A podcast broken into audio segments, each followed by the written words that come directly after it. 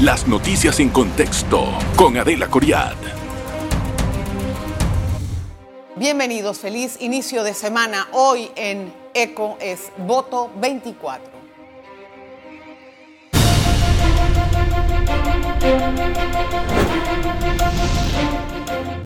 Como ya sabe, están a punto de entrar los programas y los planes, las propuestas de trabajo que van a tener los candidatos para las próximas elecciones. Esto empieza en febrero. Por ahora se han escuchado algunos planes, algunas ideas sobre qué hacer con temas coyunturales, pero no un tema eh, pues estructurado, claro. Y también nos hemos sumado en los últimos días a la noticia que dio el candidato Ricardo Lombana sobre un padecimiento que es 100% curable. Estamos hablando de cáncer de próstata. Hoy lo tenemos en contexto y vamos a explorar algunas de las dos cosas que les he comentado anteriormente, agradeciendo la presencia. Gracias, don Ricardo. Bienvenido. Gracias, Adela, y saludos a toda la audiencia. Bienvenido a su casa. Eh, don Ricardo, eh, bueno, yo le voy a decir una cosa. A mí, sinceramente, me sorprendió el anuncio mucho. Tal vez lo veo muy joven, no pienso que una persona de su edad pueda sufrir eso. Son, son, son estereotipos ¿ah? que, que, una persona puede pensar.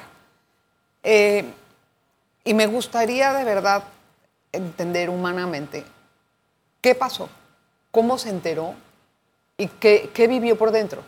Bueno, eh, eh, gracias, porque por más que yo esté en política, es algo humano.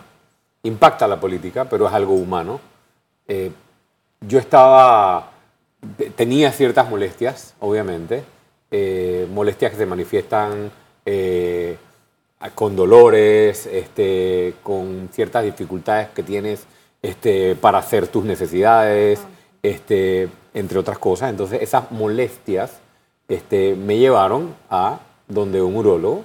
Yo me hacía mis exámenes periódicamente y bueno, al ir donde el urólogo y hacer los estudios, eh, y ver los síntomas, las patologías que se tomaron, eh, concluyeron que yo tenía un cáncer de próstata. Es decir, primero tuve síntomas, al tener síntomas acudí al urólogo y le explicaba lo que me estaba pasando y al ir descartando este, las distintas opciones que obedecen o pueden obedecer a esos síntomas, se concluyó con un cáncer de próstata en temprana edad eh, lo cual es muy importante porque el cáncer de próstata, he aprendido mucho estos días obviamente, es un cáncer eh, usualmente poco agresivo y que si se detecta de manera temprana es 100% manejable y por eso este, me siento bendecido por haberse detectado de manera temprana. O sea, ¿cuánto tiempo pasó desde los síntomas hasta que le dieron el diagnóstico? Eh, tal vez dos, tres semanas. Dos, tres semanas este, de, ¿Y, le había, y, le y le dijeron, ¿puede ser esto? en el eh, momento, en, el, en, el, en, las posibilidades. Siempre te lo dicen, pero creo que los médicos como que administran muy bien la información y te dicen, podría ser, pero por tu edad, este, eh, por las estadísticas, descartamos mucho que sea eso. Pero bueno, al final, ¿Y cuando le Dios dispone. Y cuando le dieron el, el diagnóstico confirmado, ¿Cómo lo recibió? Bueno, escuchar la palabra cáncer. Es que eso es un poco difícil. Es, algo que jamás te esperas, es algo que jamás piensas que vas a escuchar. Yo jamás pensé estar frente a un diagnóstico de esa naturaleza y evidentemente en los primeros minutos, después de uno enterarse del diagnóstico, yo estaba solo con el médico, obviamente, ah, cuando, cuando me dio el diagnóstico. No, porque en ese momento él recibió la patología e inmediatamente este, me lo comunicó Evidentemente uno piensa muchas cosas, eh, muchas cosas pasan por tu cabeza, pero a medida que vas entendiendo lo demás, la parte de salud, la parte científica, la parte de que está encapsulado, la parte de que es temprano, vas tomando cierta tranquilidad y seguridad con respecto a la situación. ¿no? ¿Y a quién se lo comunicó primero? Bueno, a mi familia, definitivamente que a mi familia. Era la, primera línea a la que tenía que comunicárselo. A niños. Sí, no, a mis hermanos, a mis dos padres, a mi papá, a mi mamá, a mis dos hijos y a mi pareja, obviamente. Eran los primeros que tenían que enterarse. ¿Cuál fue la reacción? Bueno, la esperada, la, misma por la que pasa uno, ¿no? La, primera de preocupación, este, de ansiedad, de, de tristeza, si se puede decir, este, pero con la explicación en detalle, incluso escuchándolo no solo de mí, sino escuchándolo de mis médicos, viene entonces ya la etapa de la tranquilidad, donde se sabe que es 100% atendible. La, la parte más difícil fue mis hijos, obviamente. Tengo dos hijos, No es- uno de 17, uno de 15 años, una de 15 años, y obviamente comunicarle a tus hijos un diagnóstico de cáncer nunca es fácil, ¿no? La verdad no sé cómo sea, pero nunca enterarme, pero un diagnóstico de esa naturaleza uno piensa me voy a morir. Es lo primero que uno piensa, que su vida está Me comprometida. voy a morir, no sé ¿no? qué voy a hacer, o sea. Lo primero que uno piensa es que su vida está comprometida. Y creo que es lo normal y así mismo me han dicho los médicos. En la medida que vas entendiendo que fue detectado temprano, el tratamiento que existe, que hoy por hoy casi 800 panameños todos los años son detectados con cáncer de próstata, que la gran mayoría de ellos sigue con su vida normal enfrentando las adversidades y que muchos están por ahí después de muchos años de haberse detectado, me dio la tranquilidad. Así que esa misma tranquilidad se la transmití a mis hijos. No sé si me gustaría saber cómo se trata esto. O sea, de aquí en adelante, ¿qué sigue para usted? Usted Bueno. tiene que acudir a qué tipo de tratamiento. Bueno, no soy médico, pero soy el paciente en este caso. Este, lo primero es entender mi condición. Tengo cáncer y es algo que tienes que aceptar en etapa temprana y de bajo grado en la próstata. ¿Qué sigue? Siguen algunas pruebas más eh, para determinar exactamente el tratamiento. Porque uno de los tratamientos es la extracción de la próstata, como le han hecho a muchas personas.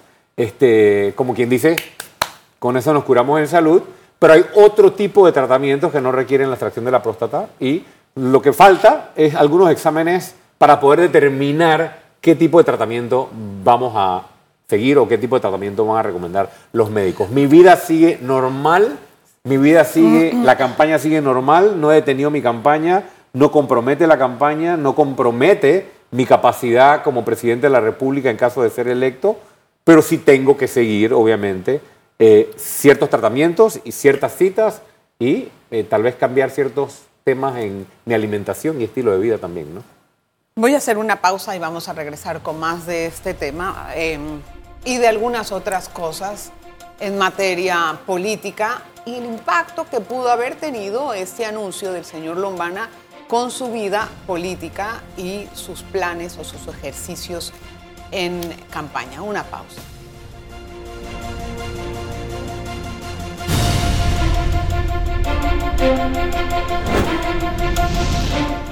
Hoy conversamos con Ricardo Lombana, candidato a la presidencia de Panamá en las elecciones próximas. Y estábamos antes de ir a la pausa hablando un poquito de cómo se asimila un diagnóstico de esta naturaleza. ¿Usted ha pensado en conocer una segunda opinión médica? Eh, sí, es algo que hemos estado discutiendo, es algo que he evaluado, incluso mi propio médico, es algo que me, eh, él mismo me ha dado la libertad si deseo hacerlo, pero eh, para eso hay que terminar todos los exámenes que te he dicho. Entonces, eh, cuando ya yo tengo una recomendación final de quienes me están atendiendo hoy, de cuál es el tratamiento, es decir, lo que te explicaba al principio, si es A o es B, eh, en ese momento tengo todos los elementos sobre la mesa para pedir una segunda opinión. Este, sin embargo, eh, creo que va a ser confirmado o reconfirmado. Digo, todas las, las experiencias de médicos con los que he conversado, personas con, que, han pasado por lo mismo que yo, este, los síntomas, eh, tanto la patología que se ha concluido, eh, creo que no deberían llevar a otro diagnóstico ni a otra realidad. Pero las segundas opiniones siempre no, son pero importantes. en cuanto al las- tratamiento. En cuanto al tratamiento, a veces los médicos difieren. Sí, ¿Qué bueno, hacer de una cosa bueno, o la otra? Mi médico resulta eh, que es un médico de tanta experiencia que él consulta Claro, con a otros especialistas Seguro. de otros países incluso. Entonces, eh, hay, hay como una especie de consejo eh, médico donde no solo hay urología, sino oncología, y ellos llegarán a sus conclusiones y me las presentarán a mí, y al final, obviamente, yo tendré una recomendación, pero el que toma las decisiones al final soy yo, ¿no? ¿Se va a tratar en Panamá? Sí, sí, me he tratado en Panamá y me voy a tratar en Panamá. ¿Qué tanto va a comprometer eso en su campaña política? Mira, eh, claro que compromete el tiempo los días que tenga que ir a hacerme un examen, los días que tenga que ir a un procedimiento o los días que tenga cita médica. Pero físicamente. Físicamente ninguno. Creo que el país entero me vio eh, eh, bailando con una bandera en el Festival de las Polleras hace 3, 4 días, este, eh, cuando ya esto era una realidad. No he detenido mis caminatas, no voy a detener mis caminatas ni mi actividad política. Es decir, que físicamente no estoy comprometido, ni mentalmente tampoco, ni anímicamente como me ves, ni la campaña, ni la presidencia en caso de ser electo. Mientras tanto, ¿le duele algo? No, me dolía. Se, siente mal ahora, por ejemplo. No, me dolía cuando, cuando acudí al médico. Sí, ahora, eh, eso de si hay algún tipo de tratamiento, los tratamientos sí, sí, sí cansan, sí sacan, sacan de, de agenda unos días y es totalmente comprensible. ¿Cómo cree que el electorado toma ese anuncio que usted dio? Porque ha habido críticas de muchas partes. Yo pensé mucho y el equipo, tanto mi familia, mi círculo cercano como los asesores, evaluamos mucho el tema de comunicar o no comunicar. Y comuniqué principalmente esto al país por tres razones. Uno, por transparencia. Adelita, si yo estoy pidiéndole al electorado la confianza de que voten por mí y de que confíen en mí, hay que ser transparente con la población, de que hay esta condición. Número dos, eh, es un tema también, a mí se me ha difamado tanto con campañas sucias, que esto se iba a filtrar de todas maneras y se iba a filtrar mal. Y hubiera sido peor para Iban a inventar que, que cualquier cosa prefería yo salir de manera transparente y antes de que lo filtraran con mala intención. Y tercero, ¿sabes qué? Eh, también estoy mandándole un mensaje a toda la población de la importancia de la detección temprana. Yo tengo 50 años y he llevado una vida saludable y exhorto con mi mensaje y con mi comunicación, uno, a la importancia de la detección temprana en las pruebas tempranas y dos, a reiterar mi compromiso como aspirante con todos los temas que tienen que ver con Instituto Oncológico, tratamiento eh, del cáncer y lo que sufren los pacientes de cáncer en Panamá. Y ahí, y ahí en eso no está politizando la enfermedad en ese sentido. No, por, por supuesto que no. Creo que estoy siendo honesto y transparente. Creo que tenía dos opciones, Adela no, no, no. callarme. al decirlo no, sino al decir en lo que va a enfocar su campaña eh, por motivo de... Bueno, porque yo creo que es importante que quien no lo sabe todavía, yo visito con regularidad el oncológico. Quien, quien ve mis redes y me sigue desde el 2017, que empezó este movimiento, yo visito con regularidad el oncológico, estoy muy cerca de la realidad del oncológico una de mis propuestas insignia tiene que ver no solo con la nueva institución que tiene 24 años esperando, sino con las unidades oncológicas que se requieren en el país. No hace falta unir la enfermedad Bueno, yo no quiero que nadie vaya a decir, porque por ahí mis adversarios o algunos con mala intención están obviamente queriendo decir que ahora yo estoy hablando del tema. Todo sobre la mesa, Adelita. Siempre habrá, habrá críticas, siempre habrá quien quiera tergiversarlo. yo he querido ser transparente. No, y eso se aplaude porque hay que decirlo, en Estados Unidos la salud de los candidatos y de los presidentes es materia pública. Recientemente hubo un escándalo en Estados Unidos cuando el, secretario de Seguridad, por así decirlo, se metió a hacer precisamente por padecer de caste de próstata, se metió al hospital, no le dijo al presidente ni tampoco lo informó, y eso se armó un escándalo en Estados Unidos de grandes proporciones. Ahora, eso el tema y la noticia, de alguna manera el electorado mismo que va a votar por usted, ¿cree que vaya mermada su intención? No puedo responder esa pregunta. Creo que esa pregunta la tiene, la respuesta la tiene cada panameño. Eh, yo creo que eso sí sería politizar. O sea, pensar que esto va a influir positivo o negativamente en el voto del ciudadano, yo sí preferiría dejarle esa respuesta a cada panameño, más por mis propuestas, más por mi visión, más por mi trabajo político y lo que el movimiento representa, que por el anuncio o la condición. Lo que sí tengo ahora es un propósito adicional, una determinación más fuerte, eh, porque es un obstáculo adicional y, obviamente la determinación de lucha lo va fortaleciendo a uno en el camino, ¿no? Sí, pero el obstáculo es personal. Sí, sin Pero el duda. obstáculo es una meta de superación personal. Sin duda. Que puede ir acompañada de una vida política, pero Por yo creo que es algo más personal y familiar. ¿no? Es, es personal y familiar, pero yo aspiro a ser presidente de la República y como bien lo dices, eh, la salud de un aspirante y mucho más la salud de un presidente es un asunto de interés público pública. porque tienes que estar en, tus, en el 100% de tus condiciones y lo estoy y lo voy a estar para ser presidente de la República. Tengo que hacer la pausa, Ricardo. Vamos a regresar con más y tenemos algunos temas de eh, situación coyuntural. No sé qué tanto vamos a poder adaptar el programa para el plan de gobierno, pero siempre él regresará con otra oportunidad más adelante. Vamos a hacer la pausa.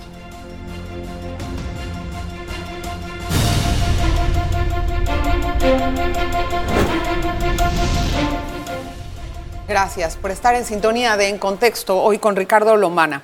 Eh, don Ricardo, yo le he escuchado a usted hablar acerca de eh, la situación del desarrollo del país y los modelos que debe de, de existir para, para poder gobernar el país. En realidad, eh, tenemos un dolor de cabeza muy grande en el próximo quinquenio y el que no lo ve así pues, no está palpando la realidad. Desde el manejo de desechos hasta la deuda, la economía, el asunto de la caja de seguro social, los planes hídricos del país, la educación, que no han hecho nada con respecto a la evaluación de los docentes, los trabajadores. Bueno, hay, hay muchos temas que son estructurales. ¿Cómo va a tratar de gobernar en materia de alianza con la Asamblea? ¿Qué tanto le está funcionando el apoyo de Vamos en ese sentido? Mira, hay tres cosas que te quiero mencionar y no te voy a chifiar lo de vamos, pero tengo que hablar primero de la visión. El juego cambió hace dos meses con lo que pasó en Panamá. Yo interpreté e interpreto lo que pasó en las calles de Panamá como un mandato que nos han dado a los candidatos. La juventud, mayoritariamente del país, dijo, no queremos seguir en el mismo sistema que sangra los recursos para un grupo y dos, queremos una visión económica de desarrollo y de crecimiento basada en la protección de la vida, la protección de la salud, la protección de los recursos naturales y la protección del ambiente. Eso nosotros lo hemos recogido.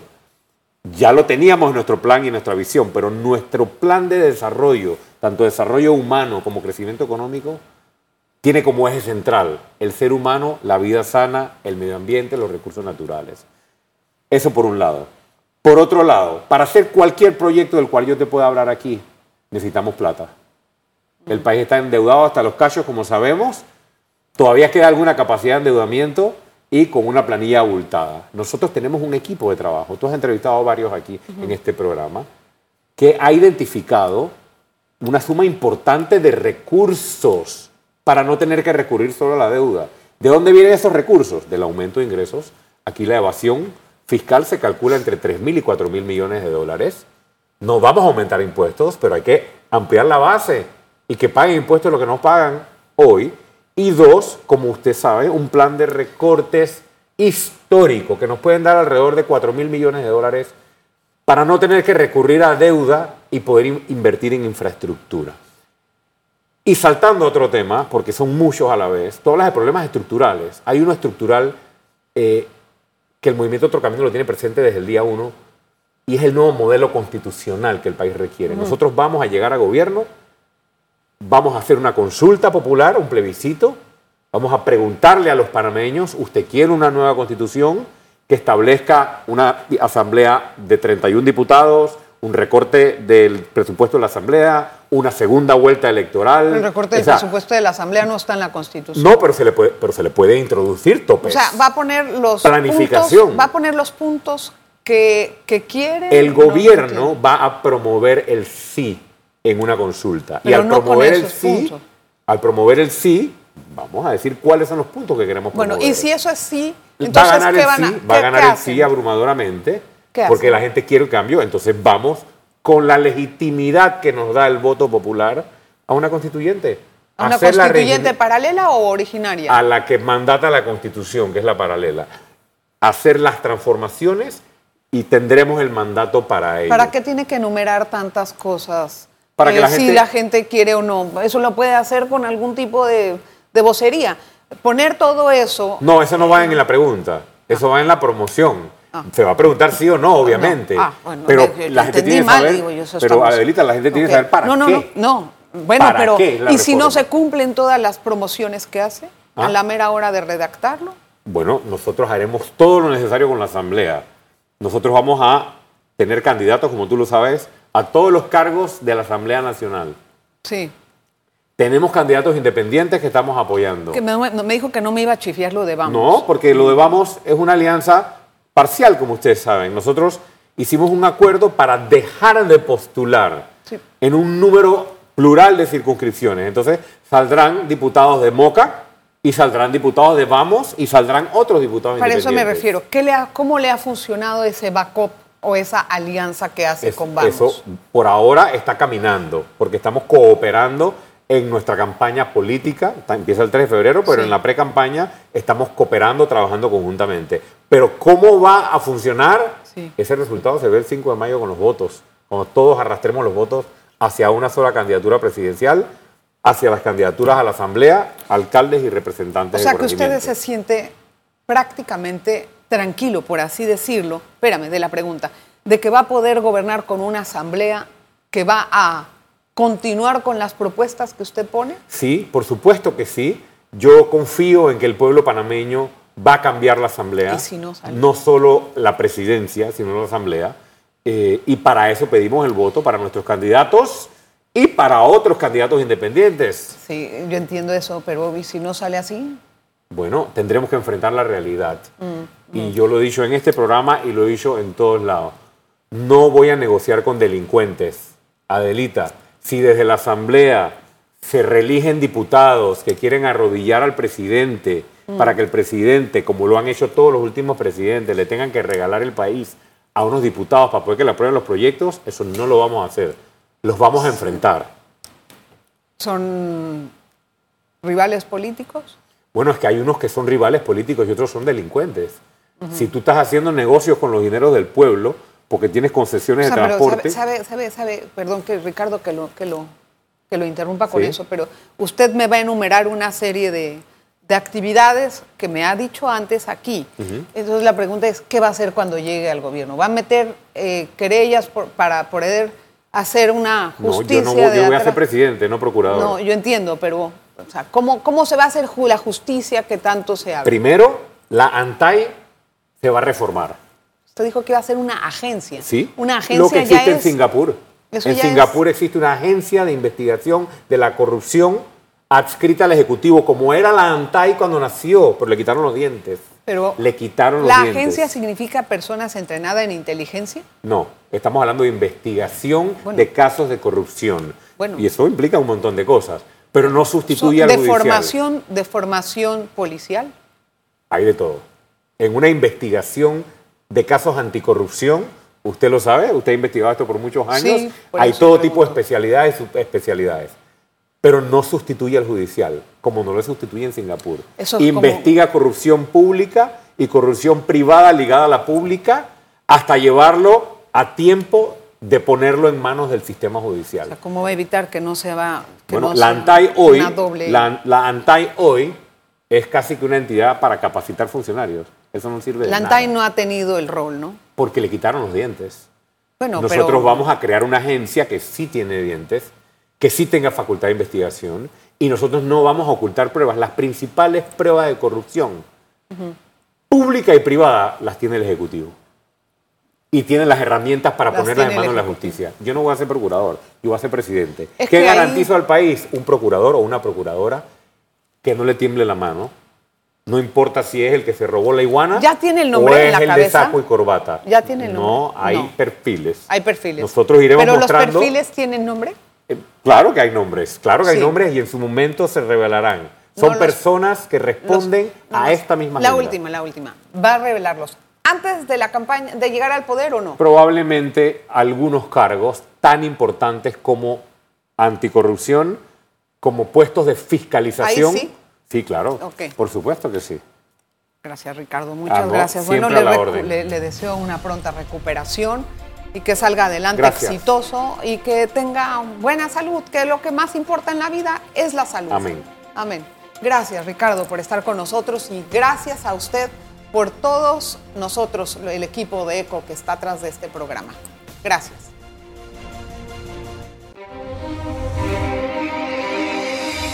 Las noticias en contexto con Adela Coriad.